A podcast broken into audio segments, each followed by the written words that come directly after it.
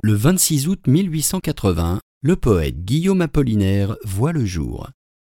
Diffusia.fr vous invite à écouter un extrait de son poème intitulé Saltimbanque. Dans la plaine, les baladins s'éloignent au long des jardins. Devant lui, des auberges grises, par les villages sans église, et les enfants s'en vont devant, les autres suivent en rêvant. Chaque arbre fruitier se résigne quand de très loin ils lui font signe. Ils ont des poirons ou carrés, des tambours, des cerceaux dorés. L'ours et le singe.